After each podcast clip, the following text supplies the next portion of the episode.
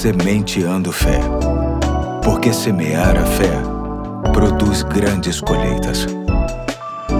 Hoje é sexta-feira, dia 24 de setembro de 2021, e muito me honra estar com você em mais um ponto da série de mensagens, que tem como base o livro intitulado Demi Ânimo de Charles Swindoll.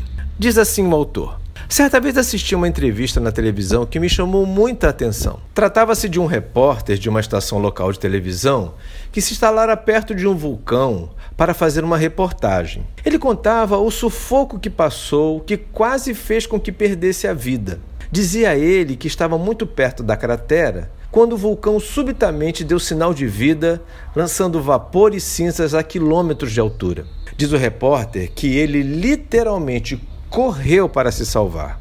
Com a câmera e o microfone ligados, foram registradas imagens borradas e a sua voz que, mesmo rateando, aos gritos bem pertinentes de uma criatura em crise, dizia: Ó oh Deus! Ó oh meu Deus! Socorro! Ó oh, Senhor Deus, salva-me! Deus, eu preciso de ti, por favor, ajuda-me! Eu não sei onde estou. Depois de soluços, respiração ofegante, engasgo, tosse, suspiro, continuou.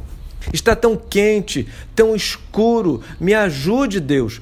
Por favor, por favor, por favor, ó Deus. Pois bem, quando se está diante de uma crise muito aguda, as verdades mais ocultas da alma acabam sendo reveladas, mesmo à pessoa mais incrédula do mundo. O sujeito não aparentou ser um cristão, mas aconteceu com ele o que acontece com muitas pessoas. Quando se tira a almofada do conforto, quando se remove o escudo da segurança, passando então a enfrentar a ameaça de morte, sem a presença de alguém que tenha poder para afastar o perigo, as pessoas oram. Simples assim. Não sabem nem o que é isso direito, mas praticam com um fervor pouco visto o motivo disso tudo é porque existe preparado em nossa alma um clamor a Deus por socorro quando passamos pelos perigos. Isso é negativo? Claro que não. É altamente positivo. E devemos fazê-lo sempre, principalmente aqueles que conhecem a Deus. É como diz o Salmo 46, verso 1: Deus é o nosso refúgio e a nossa fortaleza, auxílio sempre presente na adversidade. Vamos orar por isso? Senhor Deus, obrigado pela natureza humana que traz dentro de si um pedido de socorro ao Senhor sempre que está em perigo e nós fazemos parte dessa natureza.